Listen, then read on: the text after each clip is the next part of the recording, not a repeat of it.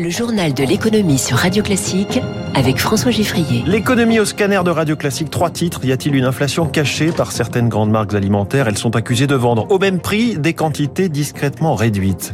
Quels secteurs économiques seront épargnés par les coupures d'énergie cet hiver? Le gouvernement doit en communiquer la liste aujourd'hui. Radio Classique a déjà enquêté pour le dire dès ce matin. Et puis la RATP perd sa patronne, Catherine Guilloire, au moment où le numéro 3 mondial du transport public fait face à des chantiers urgents. Premier invité dans quelques minutes, le PDG de Forbes France, Dominique Busseau.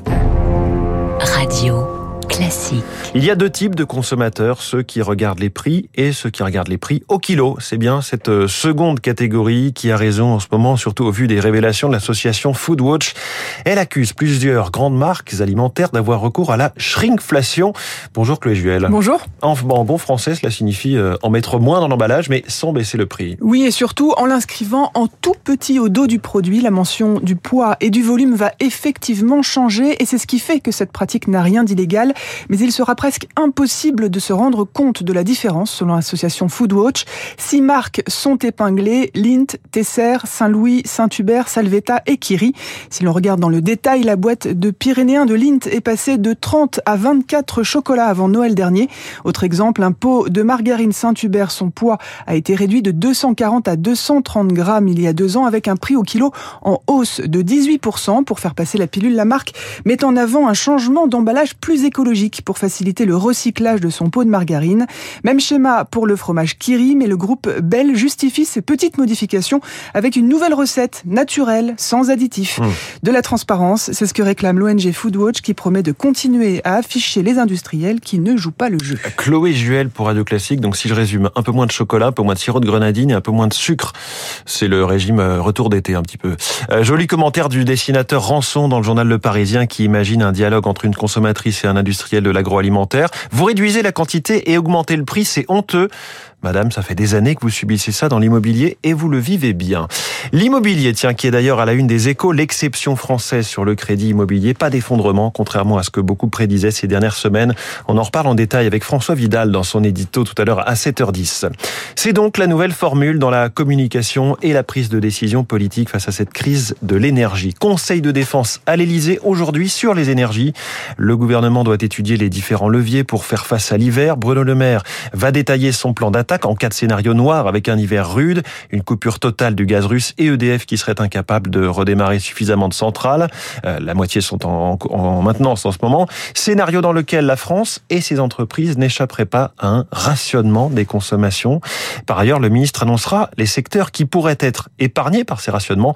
Éric Kioch, vous avez enquêté. Trois critères ont été pris en compte pour déterminer les secteurs qui échapperont au rationnement. Cela concerne les activités dites essentielles, par exemple la santé, la défense, les télécommunications, idem pour les entreprises dont les machines ne peuvent s'arrêter, comme l'explique Aloïs Kirchner, spécialiste industrie à l'Institut Montaigne. Vous avez par exemple la production de verre, des installations euh, dans la sidérurgie qui, si elles sont arrêtées, sont détruites parce que les variations de température détruisent euh, les revêtements intérieurs des hauts fourneaux qui rendent impossible le redémarrage. Enfin, les activités comme le traitement des déchets de préservation de l'environnement sont aussi épargnées. En cas de coup dur cet hiver, selon Bercy, seules 2300 usines pourraient subir des coupures d'énergie. Pour éviter cela, la sobriété reste le mot d'ordre. Un appel partagé par Franck Roubanovic, président du CLé, association d'entreprises grandes consommatrices d'énergie. On plaide vraiment pour que ce soit les usages chauffage qui soient impactés en premier. Si on fait tous, y compris l'industrie, y compris le secteur des services, hein, des efforts en termes de température. Ça suffira largement. Baisser d'un degré son chauffage, c'est 7% de consommation en moins. Un geste sans impact pour l'économie. Là où arrêter des usines, c'est risquer de gripper la croissance française. Éric Cuoche, effectivement, une coupure totale euh, du gaz russe qui pourrait amputer d'un point la croissance française selon le ministre de l'économie. Ce sondage est là pour Radio Classique et les échos. Les Français sont très sévères avec les mesures pouvoir d'achat. Seule une personne sur dix considère que cela permet vraiment d'améliorer la situation. Pour les autres, euh, soit ça va dans le bon sens, mais c'est insuffisant, soit pour 47% des Français tout de même. Ça n'améliore pas du tout la situation.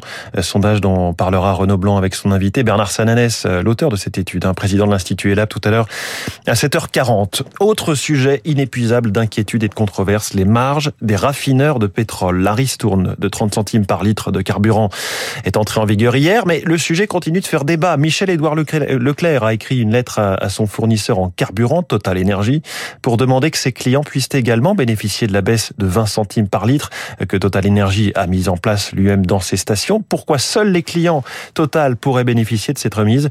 Les explications d'Olivier Dauvert, spécialiste de la distribution. La différence entre Leclerc et Total, c'est que Leclerc n'est qu'un distributeur de carburant. Il ne produit pas le carburant qu'il vend, il l'achète, notamment à Total, pour le revendre en l'état. Et donc, en fait, il prend une marge en général très très faible de 1, 2, 3 centimes par litre de carburant. Total, lui, il est à la fois le raffineur, c'est-à-dire celui qui va produire le carburant, et le distributeur, celui euh, qui euh, vous met du carburant dans votre réservoir. Et donc, en fait, là, ce qu'il est en train de faire, c'est de financer une remise à la pompe par des marges qu'il aura faites sur l'activité de raffinerie. Donc cette remise-là, il faut pas se leurrer, elle ne durera pas. Le pétrole qui baisse encore ces dernières heures, moins 3%. Le Brent a fini à 92 dollars hier, euh, et ce avant une nouvelle réunion de l'OPEP plus lundi. Les marchés financiers, justement, le Dow Jones a progressé d'un demi pour cent, le Nasdaq en très légère baisse, le CAC 40 a perdu 1,5%, euh, le Nikkei en ce moment recule d'un et demi. L'euro est à nouveau en baisse, il repasse sous la barre C'est la une du Figaro économique ce matin, Renault s'associe au saoudien Aramco et au chinois Geely. Le constructeur français qui s'apprête à scinder ses activités électriques cherche des partenaires pour assurer l'avenir de sa branche dédiée aux moteurs thermiques. Une surprise hier, la présidente de la RATP quitte son poste. Catherine Guilloire évoque des raisons personnelles. Selon les échos, elle a choisi de se placer dans une situation de proche aidant en raison de problèmes de santé de ses parents. Une activité euh, loin de Paris, peu compatible avec ses fonctions. Un départ en tout cas au moment où la RATP fait face à de nombreux défis que nous liste Arnaud Aimé, associé au sein du cabinet SIA Partners. Le plus gros chantier pour la RATP, là, ça va être préparer la concurrence en Ile-de-France. D'ici deux ans, le réseau de bus sera libéralisé. Il y aura des appels d'offres. Ça représente 18 000 salariés aujourd'hui pour la RATP. Donc, il va falloir gagner ces appels d'offres. Pour ça, bah, il va falloir continuer à transformer euh, l'entreprise publique pour être compétitif face euh, aux concurrents. Et puis, à côté de la défensive, disons, il y a aussi la conquête de marché en province et à l'international.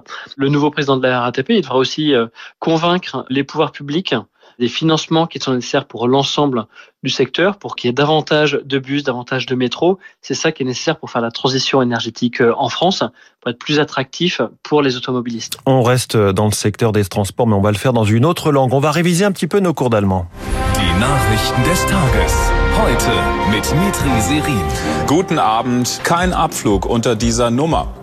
Wegen Pilotenstreiks fallen morgen rund 800 Lufthansa-Flüge aus. L'ouverture du journal de la ZDF hier en Allemagne. Pilotenstreik, vous avez peut-être compris, Lufthansa qui annule la quasi-totalité de ses vols euh, aujourd'hui en raison d'une grève des pilotes. Le premier transporteur européen euh, annule 800 vols euh, cette journée du 2 septembre en raison d'un mouvement social. 130 000 passagers sont concernés. On voit que l'Allemagne est vraiment touchée depuis le début de l'été par ces grèves de pilotes et dans le secteur de l'aérien plus largement. Revenons à la France avec ce millésime beau et généreux. C'est ce que disent les vignerons bourguignons.